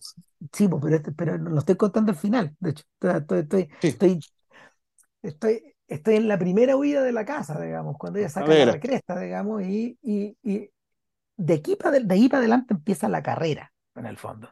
Y esa carrera la lleva de vuelta hasta la gasolinera. Y cuando llega a la gasolinera y aparece este sujeto que de alguna manera, en una actitud media paternal, la abraza, digamos, y la protege un poco, justo cuando el Leatherface está a punto de echarse encima, misteriosamente desaparece. Eh, claro, la pregunta es: ¿por qué Leatherface, weón, no entra con, con su sierra, weón, y rompe esta puerta? Si lo único que lo mm, separa, weón, desde ella es esta puerta. ¿Por qué no sí, entra? exactamente. Leatherface había roto la puerta de su propia casa para poder entrar, po, Sí, po. de vuelta. Entonces, eh, ¿por qué? Bueno, cuando este tipo le dice, ¿sabéis qué? Nosotros vamos a agarrar el auto y te voy a llevar a salvo. weón". Pero cuando vuelve, vuelve con una soga y un saco. Y inmediatamente, bueno, ya dirigió saco la mirada, lona, po, weón. ya, ya dirigió la mirada a la barbacoa, weón. Dice, ¿esta weá es carne de vaca o es carne de otros? ¿O es carne de un otro? Entonces, eh, en dos segundos quedan trazadas dos líneas más, en el fondo. Esto, esta, no estoy a salvo. Y por otro lado, este lugar es de antropófagos. O sea, ¿qué Tras- mierda, nos ah, qué, qué mierda de comida compramos cuando pasamos por acá en la mañana, po? exactamente, habremos, habremos entrado sin darnos cuenta del canibalismo. Chan. Pero pa- pa- para, cuando el espectador, para cuando el espectador hace todas esas reflexiones, ella ya está apaleada, ya está apaleada y le, le han dado con todo. Y eh, inconsciente, inconsciente arriba de la camioneta, y este viejo se está dirigiendo con cara de loco y puseteándola con una, con un, con un palo escoba. Eh, eh, ¿y a- hacia dónde se dirige? Hacia la casa de Leatherface. Obvio. Puta, claro. Y para colmo, cuando están llegando, se encuentran con el mismo buen que hizo Deo. Entonces tú decís, hijo que era claro, resulta que eran todos estos tres, estos tres personajes dementes que aunque se encontraron estos cabros a lo largo de la, a lo largo, En era distintos momentos del en primer distintos acto. momentos, claro, eran todos una familia. O sea, en Exacto. el fondo era, claro, es una familia que es un espejo de ellos mismos. Eh, ¿ya? son dos, o sea, yo le decía a Vilche, es lo que pasa y lo que ocurre acá es que son dos grupos familiares, Exacto. uno contra el otro, básicamente. Eso es lo que está ahí. Eh, y, y claro, eh, uno de estos grupos va ganando por goleada. Obvio. va quedando ella sola, a merced de estas tres bestias, que a estas alturas y, y en una decisión, igual es como para aplaudirla. Eh, eh, eh, se convierten básicamente en los tres chiflados. O sea, eh, la película entra en el terreno, desciende al terreno de la parodia, algo que es interesante. Algo que más adelante el propio Mel Brooks haría con las películas de Hitchcock. En esa película que, de la que nunca hemos hablado, que es High Anxiety, que no es tan buena, digamos, pero, pero Brooks captó algo clave en, en Hitchcock. Y es que en el fondo basta mover un poquito la tuerca Juan, para la derecha o para la izquierda, eh, y, y esto que te aterra, al mismo tiempo te, te hace matar de risa. O sea, es que el, yo creo que el- el- la- es que pasa también que el, el exceso, el exceso de violencia, el exceso de crueldad o el exceso de, de- de mal gusto, ¿cachai? Llega un momento que uno como uno para enfrentar eso. Eh, se ríe de eso. Uno para defenderse de, de- ese horror, defenderse de ese mal gusto, defenderse de... ya, viene a ser una, una recepción de ya que la weá es tanto, ¿cachai? Que ya te da risa. Y no porque sea necesariamente cómico, sino que básicamente porque tú lo haces cómico, ¿cachai? Para poder hacer esto más soportable. Referencia El, bueno, de, de hecho, la, la definición de la palabra grotesco, y creo que lo hemos citado en el podcast, eh, es efectivamente ello. Eh, Lo grotesco es aquello que es horroroso o asqueroso, pero Mm. que al mismo tiempo te da risa. Y Entonces, bueno, termina siendo cómico. eh, vuelvo, po, la referencia directa a eso, ya hicimos el podcast, es Barry. Pero ¿cachai? además, y- pero Ese es el es puerto de llegada, ese es el puerto de llegada esta weá. No, pero a mí me gusta que en cierto sentido la, eh, la, ¿cómo se llama esto? La, la barrera entre el, entre, en- en- más que la barrera, digamos, la, mejor dicho, la relación, la simbiosis, digamos, ¿cachai? entre el terror y, y este, este pasito para allá que puede ya termina convirtiéndose en parodia, o, o sea, con la danza de los vampiros, o con Nosferatu, ¿cachai? Que el, el Nosferatu de, de Herzog, digamos, ¿cachai? Que tiene ciertas cosas que tú decís, ya, esto, esto- hay algo de huevo acá, ¿cachai? O sea Sí, que la, la posibilidad de que esto devenga hueveo, devenga parodia siempre está. Y por eso es que al mismo tiempo, bueno, eh, dos pasitos más allá ya tenéis toda la Scream, pues, weón. Además, ¿cachai? Que es básicamente ya llevar esta weá al extremo, pues. es interesante, po. Craven entendió eso al final de los 90. Yo ya no puedo seguir haciendo las películas de Freddy en la clave que las estoy haciendo.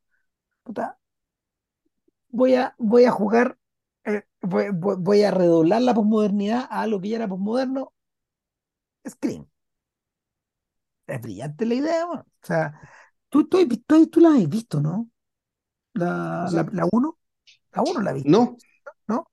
Puta, la uno, lo, lo, la- la- lo- lo brillante de la uno es que es meta. O sea, la primera escena de, la primera escena de Scream es fascinante porque es Drew Barrymore, es Drew Barrymore dentro de la lógica de, puta, me están llamando, algo me va a pasar, algo viene, aquí está ese algo, chao, ¿cachai? No, eh, eh, ella, ella eh, no, no es una víctima inadvertida, ella sabe que en las películas de terror, cuando esto sucede, está ahí pedido. Y, y claro, la, la saga, la saga completa es una vuelta de carnero una y otra vez sobre el tema. Y es un comentario acerca de, es un comentario acerca de la, del, del terror como parodia ya a finales del siglo claro, y XX después, y y- después viene Scary Movie, que es la parodia, la parodia, la parodia, claro, claro, sí, y es como contemporánea, pero, pero claro, na- nada, en, en eso nada supera la, nada supera el scream original, de hecho. Pero, pero el- en, en parte también porque, porque el, tipo que comete los crímenes tiene una, una, una mascarita que, es como un Gasparín, pero que le tiraste de abajo, digamos, se transforma como en un grito de horror. Eh, Sin embargo, ya, aquí habíamos dejado a nuestra, a, nuestra familia de, a nuestra familia de hillbillies en- o de Okis o de rednecks eh, a punto de disponer de esta chiquilla y, claro, se abre la posibilidad de que pase cualquier cosa, po. O sea, puta, claro, está, la, está la, la posibilidad de que la violen, por un lado, Claro, que está ahí, está la, está la posibilidad que se la, está la posibilidad que se la cenen, de que, de que la torturen, ¿cachai? Pero sin embargo, todo, todo lo que ocurre es una tortura para ella, sí, porque en la práctica ella está ingresando, ¿cachai? Eh, a una cotidianidad donde perversa, a, es un- una, a una, forma de... eh, ella, ella, eh, ella en el fondo tiene un boleto VIP a ver cómo viven estos sujetos en su cotidianidad. Sea, y pasan cosas medias atroces, como traen al viejo, al viejo cabeza de goma, digamos, y, y a ella le cortan un, un- una, le, sacan sangre y, se- y, y- así a, ese, a este viejo le, le dan como si fuera un chupete el dedo de ella. Claro, Claro, entonces aquí tenéis, puta, Eh, entonces, puta, es una... ¿Qué decir? ¿Qué decir, po. Y ella está gritando y gritando y gritando y gritando y está completamente, y efectivamente, tú decís, aquí tú estás viendo en tiempo real cómo es lo que es una persona. Claro, eh, Hooper, empieza a hacer tomas de macro, de los ojos, que se mueven de forma desesperada, bueno, en fin. El, entre, entre, entre todo lo que, entre todo lo que le ocurre, finalmente llega el viejo, el, el- el- dueño de la gasolinera dice, ¿saben qué? Yo me retiro de acá, dispongan ustedes porque yo soy malo a la hora de matar, weón. Es que es en ese punto donde uno dice ya, o sea, es indesmentible que Hooper está haciendo una comedia acá. No, pues, es una comedia. Y, y claro, traen al viejo cabeza de goma, lo ponen, lo ponen frente a ella y le pasan el martillo, porque en su buena época de Matarife no fallaba ni un golpe. Y al viejo se le cae el martillo, se le cae el martillo, se le cae el martillo. Y, y se lo ponen, y le devuelven el martillo. Eh, eh, se ha Y- Sí, transformado en una especie de jugarreta siniestra. pasa un, pasa un buen rato en esto. El, eh, pasa un buen rato. Y todo esto yo creo que es básicamente para alargar el martirio de ella, ¿cachai? Para alargar el proceso. De descomposición mental de ella, de desmoronamiento. ¿no? Y- y- y finalmente, cuando ella consigue escapar de una manera poco verosímil, Efectivamente, eh, es poco verosímil que pueda soltarse. sí, muy eh, poco verosímil, si en el fondo, en el fondo esto, todo esto está forzado. A estas alturas entramos en el terreno del slapstick, o sea, todo está forzado para que pasen dos cosas. Para que, bueno, para que, pa- para que pase la escena final, que la escena final es importante no tanto por lo que le pasa a ella, porque ella básicamente escapa, corre, eh, los dos personas, los dos hermanos. El, el del cuchillo y luego la motosierra la persiguen, ella alcanza a salir al camino, un camino asfaltado, pasa un camión y el camión, puta, atropella al, al, al, al, loco, el, el loco del cuchillo y lo hace recagar, güey. Como una escena donde se nota que es un muñeco, digamos, ¿cachai? Pero bueno, pues, digno para la, se entiende, digamos, para la, la pobreza de la película. Ah, pero la, la manera en que lo hablaste el camión, wow. Claro, bueno. Es como la escena famosa esta de Robocop, güey. Perdonen que me ría, pero bueno. Claro, que, que también, pues, el- el- en la escena, en la escena de Robocop uno también como que tiende, a- como que tiende a la risa después, oh, ah, chuta madre, Como pum. que ya no, aquí, esto, aquí claro, este el exceso, ¿cachai? El exceso por sí Ah, mismo. no, El exceso por el exceso. estos tipos se transforman en un 2x3 en hamburguesas, man. Claro, entonces aquí efectivamente, como dice, gusta bien Ram, que esto se- ya lo, lo que viene se convierte en slapstick, es Sí, decir, claro. puta, En, en eh, acción, como si fuera muy, muy, fre- muy frenética, como, claro, entonces puta, llega el, el camionero, digamos, ha- hace que para, ve esta weá, ve un loco con una motosierra, hace que la niña se suba, pero cuando eh, se están los dos arriba, llega el loco de la motosierra, empieza a partirles el, empieza, bueno, a, a romper la puerta con la motosierra, qué sé yo, entonces, puta, el camionero y la niña y la niña gritando, baja, corriendo. Y, y- y estamos contando esto porque, bueno, si es que no han visto la película, pues me imagino que, que, que a esta altura se dieron cuenta que vamos a tratar toda la wea, así que ya partieron a verla y ahora... Entonces, bueno, pues se produce el tema del elástico, el tipo, el- se bajan de la- del camión, las- los persigue a los dos, el ojo, camionero, ¿quién se baja? El camionero, el camionero, un tipo que lo arriesga todo, es un, es un, es un tipo muy grandote, es un negro que en el fondo, al mismo tiempo, él empieza a correr. O sea, eh, yo lo encuentro increíble. empieza a correr, sale y no le da ni las gracias, ¿cachai? Pues está completamente enloquecida, sigue gritando. Sí, pues, es que es todo caótico, ¿cachai? Eh, porque, eh, porque todo esto va apunta hacia otro lado. todo esto es la excusa para llegar a un punto que es el central, creo yo. Eh, resulta que, bueno, el tipo le tira, le tira una llave inglesa, weón, en la cabeza a Leatherface, Leatherface se cae, weón, ¿cachai? Se le, le cae, La le cae la la sierra, y le hace un corte en la pierna, poco, así que le recorta un poco la pierna.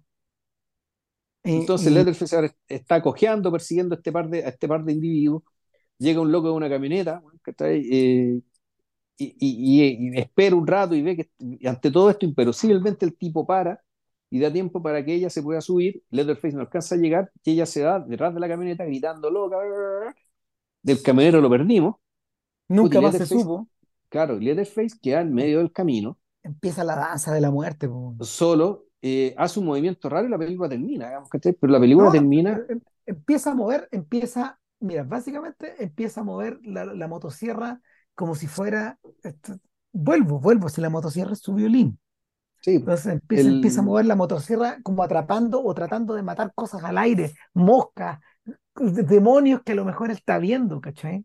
Y no sé, a mí, me, a mí me da la impresión de que en realidad el Leatherface siempre estuvo encerrado.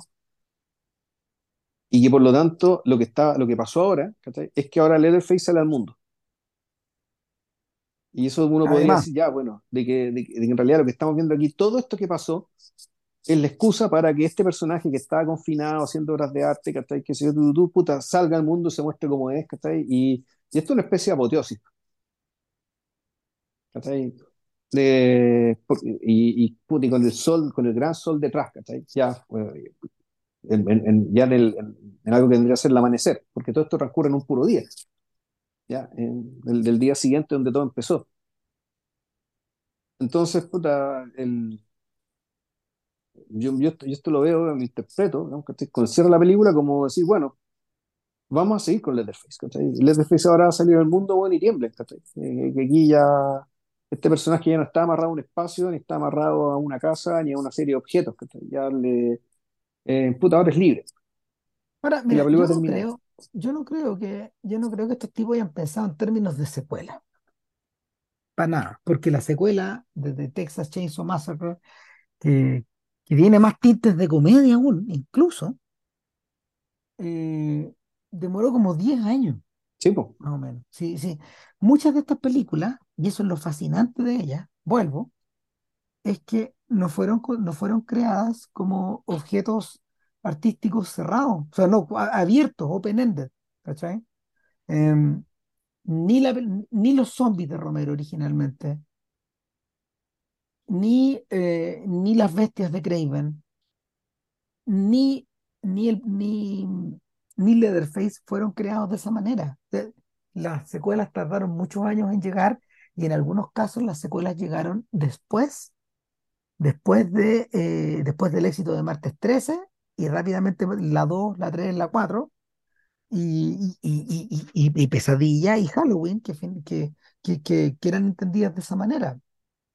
Hay productos, por ejemplo, hay productos, hay productos más singulares que algunos de sus propios realizadores los han protegido de, de- de- de ese tipo de, de ese tipo de violaciones, como pasa, por ejemplo, con The Thing de, Carpenter. que, que- evidentemente en algún momento se, se sugirió la posibilidad de hacer una secuela, pero, pero nunca ha resultado. Yo creo que él tampoco, nunca le puso mucho color, de hecho, para que eso ocurriera. O sea, entendiendo, entendiendo que esto era algo cerrado.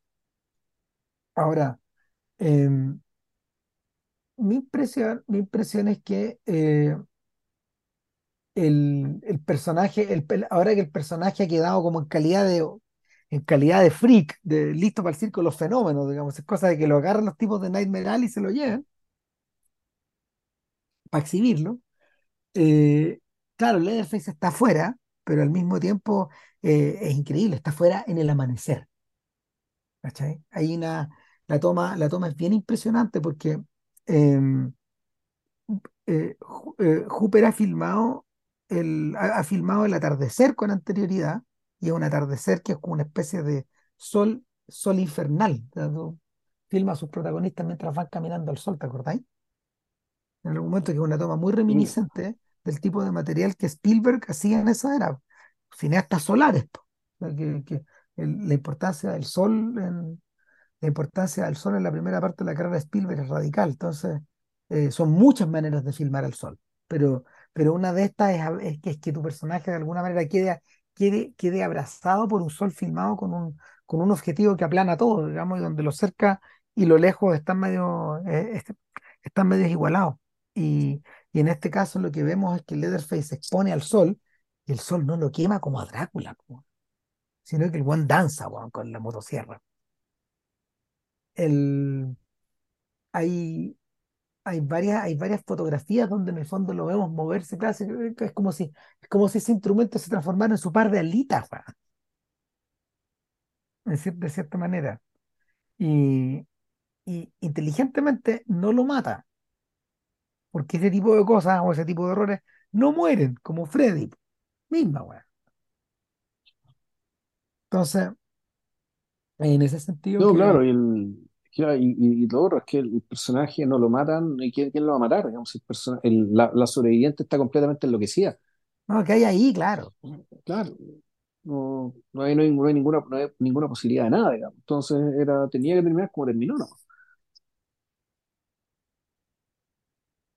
El, el- el gran problema, mira, mi- a- mi- ayer mientras veía la película, eh, me acordaba también de las discordancias y las diferencias de tono que existen entre Evil Dead y Evil Dead dos que son películas muy curiosas porque cuentan básicamente la misma historia. Evil Dead dos no es una secuela, es la misma historia contada otra vez, pero como parodia, ya no como tragedia. Están hermanadas por la espalda en ese sentido. Eh, Evil Dead dos está más cerca de los Gremlins que de cualquier cosa.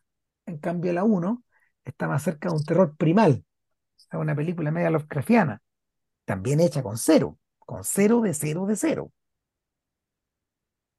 Y, presenta algunas de estas mismas características, sobre todo la idea de la idea de, estos personajes que se van a meter donde no tienen que estar, sumado a otro clásico, otro motivo clásico de estos filmes, que es el cabin fever, que es esta idea de qué pasa cuando juntáis estos personajes y quedan flotando eh, en un espacio reducido, como es lo que hace Tarantino con, su, con sus ocho más odiados, que a su manera también es una película de terror, o que, o que utiliza, o que utiliza nociones del terror. Entonces, en cierta forma, claro, eh, la película queda como flotando un poco en el aire, eh, probablemente dejando perplejos a su, a su, a sus destinatarios originales. No debe haber sido un filme demasiado eh, eh, eh, ent- entendido en profundidad, pero sí debe haber generado, en su momento, pero debe haber generado unas reacciones muy viscerales. O sea, Ahora, esta película estuvo prohibida, estuvo prohibida en Inglaterra y en Australia por décadas, güey.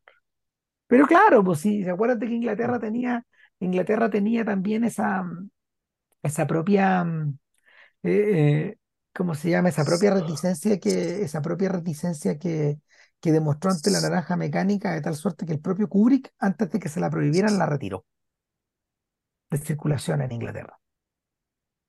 O sea, una de las noticias importantes de finales de los 80, en retrospectiva, es el momento en que, en que Kubrick libera la película para que pueda hacer, para que pueda circular en Inglaterra otra vez a finales del el 87. Y el primer momento en que, en que la naranja mecánica aparece en video, en VHS, en, en, en- en esos años. De hecho, era una película que, bueno, si bien podía verse en Estados Unidos, en Inglaterra también estaba fuera de circulación.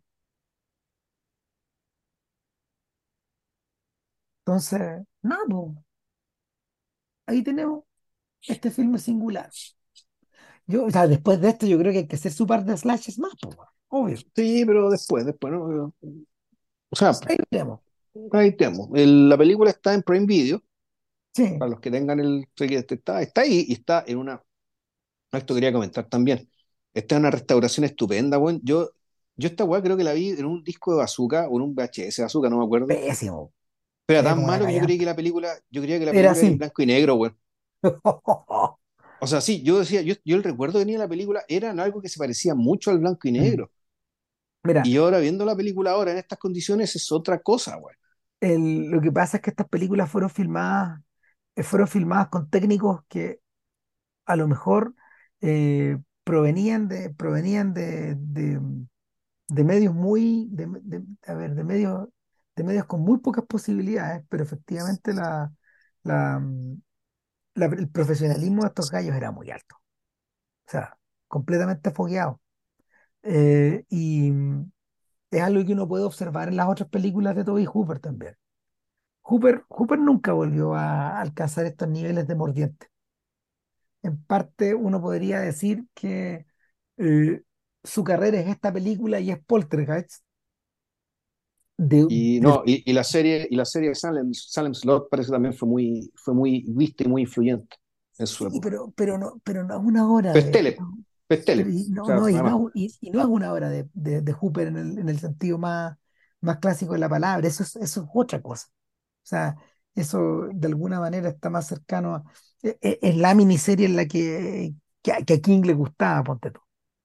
No, no, no, no, nunca le gustó, nunca le gustó, de, de las adaptaciones, una de las que él más quiere, nunca le gustó The Shining, al punto que él volvió a ser una, él. Entonces, nada, pues, véanla, eh, impresiónense por la tremenda calidad, ríanse, porque igual uno se ríe con el gordo de la motosierra. No, y, y- y Y, claro, y- sorpréndase con el hecho que está todo y su familia de monstruos. Nada, en fin, nos vemos. Yo creo que, no sé qué vamos a grabar después, pero ahí está. No, tengo idea, más tarde que la chucha. No, si no es ni tan tarde. Pero bueno, ya, chao. Ya, que estén bien, chao. chao.